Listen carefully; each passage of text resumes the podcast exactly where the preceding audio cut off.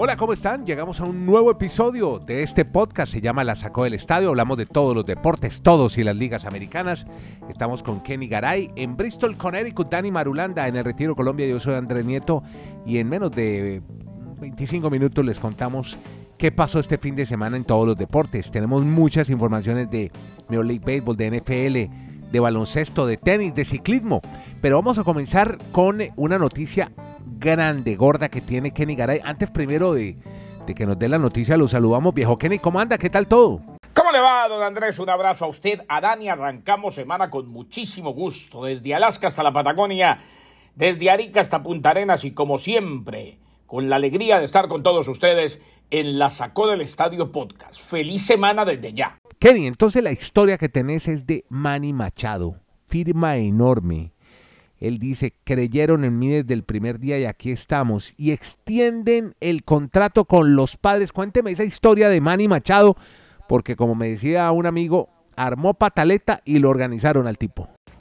Y es que Andrés, el nuevo béisbol, el de las bases más grandes, el del reloj de lanzamiento, el que hace que se apuren también los bateadores, esa nueva pelota, porque sí, es un béisbol que tiene unas adiciones en su reglamento, que lo hacen ver diferente y a las cuales nos tendremos que acostumbrar, y es, dice el béisbol, por el bien del juego, ese nuevo béisbol nos da otro contrato multimillonario. Manny Machado y los padres de San Diego, extensión de contrato que están finalizando 11 años y 350 millones de dólares. Un Machado que había dicho la semana pasada que tenía la intención de salirse de los últimos cinco años y 150 millones con los padres en su contrato después de la temporada, luego de que fracasaran las negociaciones preliminares sobre una extensión. Machado había fijado como fecha límite el 16 de febrero para llegar a un nuevo acuerdo. Las conversaciones continuaron. Machado viene posiblemente de la mejor temporada de su carrera. Recordemos 298, 366, 531, 32 honrones, 102 carreras impulsadas, lo que hizo Machado. Terminó segundo en la votación del más valioso de la Liga Nacional. Los padres eh, que estuvieron en serie de campeonato donde los eliminaron los Phillies de Filadelfia en su momento. Llegada Machado a San Diego, que fue en, en 2019 eh, mejor, con un contrato por 10 años y 300 millones. Marcó una nueva era para los padres. Así pues que extensión de contrato para él. San Diego actualmente tiene la tercera nómina de puestos más alta en Major League Baseball con más de 266 millones según Baseball Prospectus, que incluye 600 millones que aún se le adeudan a Tatis y a Bogers, extensiones de nueve cifras para Yu Darvish y Joe Musgrove y la agencia libre de Soto después de la temporada del 2024. Así pues que ahí están los padres de San Diego que tienen una nómina espectacular de película y que firman extensión de contrato a Manny Machado, 350 millones de dólares. Ahora saludo a Dani Marulanda. Él está en el Retiro Colombia, pero él tiene también muchas historias, rollos de baloncesto, de NBA y de NFL. Primero empecemos, Dani, lo saludo con el Festival de Puntos en la NBA con el señor Lilar, aquí le decimos así, a Damian Lilar. Cuénteme cómo fue eso, cómo le va en el Retiro Colombia. ¿Qué tal Andrés? Abrazos para Kenneth, para todos nuestros oyentes, esperando que todos disfruten una semana con mucho deporte y se emocionen mucho con la NBA. Lo recordé mucho el fin de semana usted Andrés. Cuente. Porque será que se contagiaron los de la NBA después de esa cantidad de puntos y esa locura en el juego de las estrellas, que eso era punto va, punto viene, sí, sí, sí. que ahora en la competencia también se vio lo mismo. Pues arrancamos con Don Damián, Damian Lillard, octavo hombre en la historia de la NBA que en un partido anota más de 70 puntos. ¡Qué barbaridad! Logró 71. Fue pucha, muchos. 71 no, anotó locura, hermano. este fin de semana, mm. don Damián. Pero ¿sabe qué lo más locura de él? Es que es el jugador de más edad que logra esa cifra, porque él ya tiene 32 años. Claro. O sea, ya es veterano. Sí, es, ya es veterano. Mm. Y realmente nunca se ha querido ir del equipo de los Blazers de Portland porque ha tenido muchas ofertas pero ha sido muy incondicional el amor a esta franquicia y entonces ha logrado 71 puntos.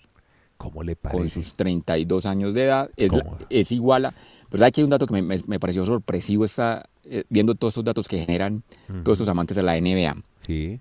Este año, Andrés, hemos tenido dos partidos donde dos jugadores han anotado 71 puntos. Ya lo había hecho Donovan Mitchell, que si la memoria no me falla, yo creo que Garay nos recordó o nos hizo la remembranza de ese partido de Donovan Mitchell esta temporada y pues esta jornada ahora de Damian Lillard. Entre 1992 y el 2022, en esos 30 años, solo dos jugadores tuvieron un partido de más de 70 puntos. Claro. Una vez lo hizo Tim Duncan y ah. otra vez, pues, el, el recordado Kobe Bryant que logró 80 puntos en un partido. Pero, o sea, me sorprende que en este año ya tengamos en un mismo año dos anotadores de más de 70 puntos. Qué barbaridad. Lo que es la NBA hoy en día. Nunca se había dado, ¿no? Eso es una, mm. pues, en un, en un, solo año, o sea, hay que irse hasta esa época de Will Chamberlain, que pues eso tenía, hizo 32 partidos donde anotó más de 60 puntos. Era otra NBA. Y como ya creo que nos va a hablar de los Lakers, que hoy en día, Andrés, la NBA en un partido que esté por una diferencia de 20 puntos, a la hora la verdad no es tanto. Por eso yo insisto, la NBA hoy en día, con esa, ese formato de tantos tripleros, sí. usted hoy perfectamente se puede poner a ver la segunda mitad y realmente no se pierde casi nada de la, del juego. Se acaban los dos primeros cuartos sin problema. Usted puede llegar tarde a, la, arena. además de que ayer estábamos viendo lo de Lillard, también estábamos viendo, por ejemplo, lo de Clippers y los Nuggets. Los Clippers perdían por 18 puntos y, se fue el partido a tiempo, se fue a tiempo extra. Pues perdieron el tiempo extra, pero, re, igualaron el partido para... Exacto. Y ya mi mano que Garay nos va a reseñar lo de los Lakers. Claro. Los Lakers perdían por 27 puntos. Qué barbaridad. Imagínese. Qué locura. Oiga, Kenny, cuéntenos lo de Lakers también. Una, una canasta inmensa también, remontada también de los Lakers para ganar. Sí, señor. Eh, le cuento, Andrés, que fue un repunte interesantísimo de los Lakers de Los Ángeles. 30 puntos, 15 rebotes de Anthony Davis, una volcada incluida, en la que recuperaron la ventaja cerca del final borraron de ventaja de 27 puntos, se impusieron 111 a 108 a los Mavericks de Dallas. LeBron James 26 puntos, cuarta victoria en cinco partidos para los Lakers. Luka Doncic, pues los Mavericks de Dallas 26 puntos. El más joven de cuatro superestrellas, que eso sí fue limitado, quedó frustrado luego de haber conseguido 14 puntos en el primer periodo, que condujeron a una amplia delantera, una amplia ventaja para Dallas, pero después las cosas cambiaron. Kyrie Irving, 21 puntos, 11 rebotes no pudo tomar el control del partido en el cuarto periodo, del mismo modo que lo hizo en su primera victoria al lado de Doncic. Recordemos, ya le habían ganado, ya había tenido su primera victoria al lado de Luka Doncic frente a los Spurs de San Antonio. Lo que se esperaba que jugaran juntos cuando llegó Kyrie Irving, Luka Doncic estaba lesionado. Davis y LeBron James fueron quienes destacaron en el cuarto periodo. D'Angelo Russell no jugó a causa de un esguince de tobillo sufrido en la victoria sobre Golden State en el partido previo. de D'Angelo Russell que acaba de llegar a los Lakers de Los Ángeles. 111 a 108. Ventaja que tenían los Mavericks de de 27 puntos. Repunte de los Lakers de Los Ángeles. Sensacional ah, lo que hizo Anthony Davis con 30 puntos, 15 rebotes. Y ahí, pues, la curva ascendente que se está dando en el momento justo. Como para que los Lakers de Los Ángeles piensen en meterse en los playoffs y pelear título. Cuentan con dos grandes exponentes y un equipo que está prendiendo los motores por todos lados. Y, Andrés, y le complemento, le complemento con esa cantidad de puntos, porque es que el fin de semana, como decíamos, que era un festival de puntos, es que tuvimos el segundo juego con más puntaje en la historia de la NBA. Ah, Ojo a ese dato. ¿El más en la historia? ¿El segundo? El segundo. ¿Cuál fue? 300, 351 puntos anotaron entre los Kings de Sacramento. y saco pecho hoy acá. Yo que tanto les he dicho, sigan a ese equipo. Usted ha hablado de ese equipo desde el comienzo de la temporada. Ese equipo anotó 176 puntos y el rival, que también que fueron los Clippers, anotaron 175. El partido obviamente se fue a, tiempos extras, pero 351 puntos en esta época. es que es otra NBA. Oiga, ¿y no está la segunda máxima cantidad. ¿Usted qué está viendo los eh, partidos? ¿Ya no hay defensa o qué? ¿Ya no marca?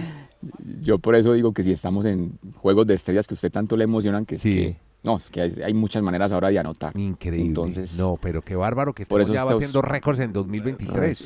resultados tan abultados. Venga, le voy a hacer, les voy a cerrar a usted, Kenny y Dani, con eh, la historia del, de los equipos que van por, por las Américas al Campeonato del Mundo. Mm, ¿Sabe ¿Cómo va eso? No, se colgó mm. Argentina en el mm. clasificatorio.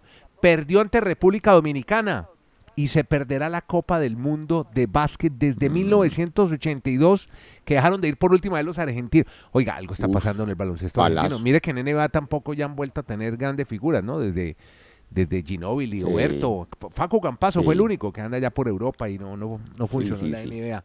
Así que hay que replantear el tema del baloncesto en Argentina, que algo está pasando porque dejan de ir a una Copa del Mundo. ¿Y saben mm. quién se va al Mundial? México le ganó Uruguay. México que ya le había ganado a Colombia, despachó a Uruguay y aseguró su presencia en un mundial. después de nueve años. Así que bien por los mexicanos y hay que revisar lo que está pasando en Argentina. Este es el baloncesto de las Américas. Y nos vamos con eh, fútbol americano porque tenemos un rollete con Dani Marulanda sobre los Broncos, Denver Broncos. Hay unos novelones dignos de Corín Tellado, de culebrón mexicano o venezolano, como quiera. Cuénteme qué está pasando en los Broncos, Dani. Pues tremendos dramas, Andrés, de que llegó Russell Wilson a esta franquicia. Ajá. Como me parece que una publicación que es muy reconocida de Athletic, pues ha manifestado sí, muy famosa. que Russell Wilson, antes de llegar a los Broncos, es el portal ahora el, que consultamos aquí en este podcast. Bueno, cuente, y entonces. si ellos publican algo es porque tienen, tienen sus bases, porque tienen sus fuentes. en fin, no, se, no se lo van a inventar. Sí, no, no, no. Ellos publicaron que cuando Russell Wilson iba a salir de Seattle, él había solicitado a la directiva que echaran más bien al entrenador. Ajá y que lo dejaran a él. ¿Ah, sí? o, sea, o sea, el entrenador o yo, uno de los dos. Pero que le, se vaya echó él. el agua, le echó el agua sucia al entrenador, al coordinador ofensivo. ¿Qué fue lo que hizo? Ah, bueno, entonces tan pronto sale el del equipo, cuando llega a los Broncos de Denver, también, dan la investigación. ¿Se metió con el este entrenador? no, no, no más que el entrenador, no. Llegó a decir, venga, a mí me hacen una oficina aparte. Bueno, hay muchos, hay muchos que tienen oficina, pero este señor tiene la oficina en el segundo piso, donde normalmente tienen todas las oficinas los equipos de la NFL. O sea, es un tratamiento de super diva que no entendemos y después lo vamos a, a, a, debatir con Garay, que Garay ama a Russell Wilson. Pero yo no sé si de pronto, aquí me voy a meter en camisa de once varas. ¿Qué pasó? Desde que él, desde que él empezó la relación con esta cantante, una afroamericana muy reconocida. Ciara, Ciara. Ciara, bueno. Ok, bueno, sí, con una cantante, sí, Ciara es una cantante importante, no, no es tan famosa, pero eh, tiene algo de reconocimiento en el RB, el Rhythm and Blues, eh, Dani. Eso es, es muy famosa Ciara. Pues yo no sé si estoy tratando de ser muy suspicaz, pero es que Russell Wilson cuando llegó a la NFL era como tan humilde, tan, trabajador, su ética, llegó a dos Super Bowls, ganó uno, y yo no sé después... ¿Qué le pasó? O sea, empezó un tratamiento, o sea, él, solo debe ver el vestuario con el que asistía a las ruedas de prensa, esto que estamos comentando de que él una propia oficina y no y fuera del, del, alcance de los demás compañeros, o sea, porque es que las oficinas están en unos primeros pisos, digamos, de esa manera, y él la quería tener en un lugar apartado más cerca a los directivos. Entonces, con el nuevo entrenador que llegó a los Broncos, Sean Payton, que sí es un viejo zorro, se dijo, no, no, no. Ajá él no puede estar aquí al lado de nosotros. Aquí es unos, una lo parte bajaron, Lo bajaron de piso. Entonces, yo no sé qué va a pasar ahí en esa relación con los Broncos de Denver. Y para que acaben de, acabar de ajustar la historia, resulta que Uivo, que es un quarterback que estuvo hasta la temporada pasada con los Giants, apenas tiene 28 años, deja de jugar en la NFL y le asignan el puesto de ser el entrenador de quarterbacks de los Broncos de Denver. O sea, va a entrenar a Russell Wilson cuando Russell Wilson incluso tiene más años que él. Entonces yo no sé cómo va a ser esos culebrones y esos novelones que nos van a dejar los Broncos de Denver. Anticipo que los Broncos debían de tener la, el segmento de, Hard Knocks, que es una, una, serie que hacen en HBO durante la pretemporada, donde eligen un equipo. Hoy podrían elegir a los Broncos, porque todo lo que se, se especula en torno a esta franquicia con Russell Wilson, pues daría mucho rating. Óigame, usted me da pie para hablarle, ya que habla de temporadas de series, y aquí siempre que estamos buscándole mm. historias a los guionistas, ¿cómo le parece que se viene una serie que se llama Quarterback? Beyond the Lights. Mm. Y van a hacer más o menos lo de Driving to Survive en la Fórmula 1. Quarterback. Con Patrick Mahomes. Que además es el productor de la serie. Patrick Mahomes, la figura más importante hoy de la NFL tendrá entonces su documental deportivo y ese por primera vez permiten que los quarterbacks tengan micrófonos y los tuvieron ahora en unos juegos de temporada para este documento. Oiga, increíble, la NFL permitió los micrófonos para, para que se pudiera hacer esta serie. La serie presenta eh, los detrás de escenas de los grandes momentos de esta temporada que acaba de terminar y donde se establece un récord en la NFL por eh, la total ofensiva en ganar la liga, los premios Super Bowl, el MVP que ganó quarterbacks. También parte de los protagonistas son Kirk Cousins de los Vikings, Marcus Mariota de Atlanta Falcons. El primero logró tener uno de los mejores regresos en la historia de la NFL, logró llevar a los vikingos a un título de la División Norte y Mariota experimentó su primera temporada como quarterback. Son los protagonistas de esta serie, algo parecido a lo que están haciendo en tenis con Breakpoint y el Driving to Survive de Fórmula 1, que ganó muchos más aficionados y adeptos después de estos documentales series a través de Netflix. Ahí le tengo pues ese dato. Motiva más, motiva más públicos, quieren llegar a muchos más públicos, claro. Bueno, y qué bueno tener este novelón de los Denver Broncos con el, amigo Russell Wilson y su cantante Ciara. Qué novelita, mm. mijo, la que se armó usted. Podcast La Sacó del Estadio. Bueno, óigame, eh, tenemos tenis del grande, bueno, a usted no le gusta mucho el tenis de la 250, el 500 que terminó en Río, donde perdió Alcaraz con Cameron Norrie en la final. Uy, sorpresa, sorpresa, ¿no? Entre sets, sí, al final mm, parece que lo afectó la lesión, sigue molestándolo físicamente la lesión Alcaraz, que, definitivamente juega muy bien este muchacho, pero Cameron Norrie venía embalado desde que jugó la Copa Davis y eliminó a Colombia en Bogotá, y ese se quedó en Sudamérica, se quedó casi un mes, porque jugó también no solamente en Brasil, sino en Argentina. Y aquí va a comenzar, hermano, un 250, un ATP 250. Aquí en Santiago, le hablo de Santiago, que tiene. Allá era Daniel. Sí, exactamente. Está Dominic Thiem tratando de recuperarse, 96 del mundo. Está Sebastián Báez, está Jaume Munar, Lorenzo Musetti, el 18, Varillas, el peruano, que viene haciendo mucho ruido.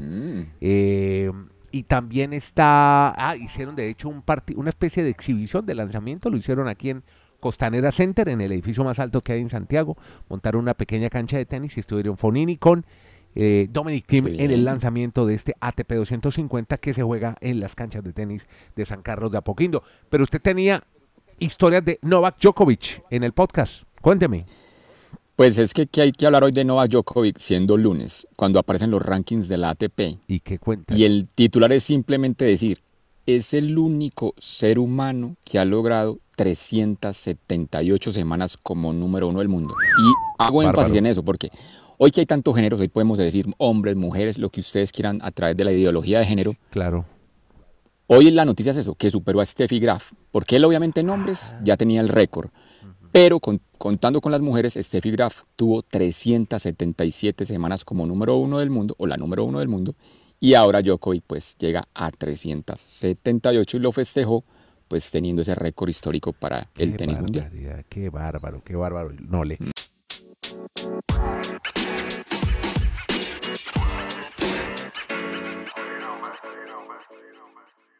Óigame, ¿y cómo es la historia de Sandy Alcántara que se habían equivocado para darle el sayón? Sí, y le cuento a Andrés que esta es una de las historias que a usted le gusta, muy seguramente a Madulanda también, pero principalmente a usted. Eh, porque se cometió un error craso, un error de no te lo puedo creer, y lo corrigieron, como debe ser. Finalmente le dieron el Sion como era Sandy Alcántara, el as de los Marlins de Miami. Dijo, y abro comillas, lo quiero conservar por el resto de mi vida. Creo que este es para mi madre. Es que cuando la Asociación de Escritores de Béisbol de Norteamérica le entregó originalmente a Alcántara el trofeo, cena especial en el mes de enero, la placa indicaba que tanto Alcántara como Justin Verlander ganador de la Liga Americana, eran most valuable eh, lanzadores en sus ligas, pero ese valuable lo escribieron sin la A después de la U. O sea, era most valuable, como le pusieron. Omitieron la segunda A en valuable y el grupo le dijo entonces, vamos a corregir y le vamos a entregar un nuevo trofeo. El reemplazo incluye la actualización de la frase, most outstanding, pusieron esta vez, más destacado, y está correctamente escrito. Bruce Sherman, el dueño de los Marlins, le entregó el reconocimiento a Alcántara en el plato previo al juego de pretemporada frente a los Cardenales de San Luis en casa, o sea, allá en Júpiter, el campamento de primavera de los Marlins de Miami. Un Alcántara que terminó la temporada con marca de 14-9 y efectividad de 2.28 en el 2022, totalizando 228 entradas y dos tercios, la cifra más alta de la liga. Finalmente tiene su premio bien escrito, sin errores en todos lados se cometen equivocaciones y lo bueno es que en todos lados, don Andrés, se pueden corregir. Podcast La Sacó del Estadio. En Twitter, arroba La Sacó Podcast.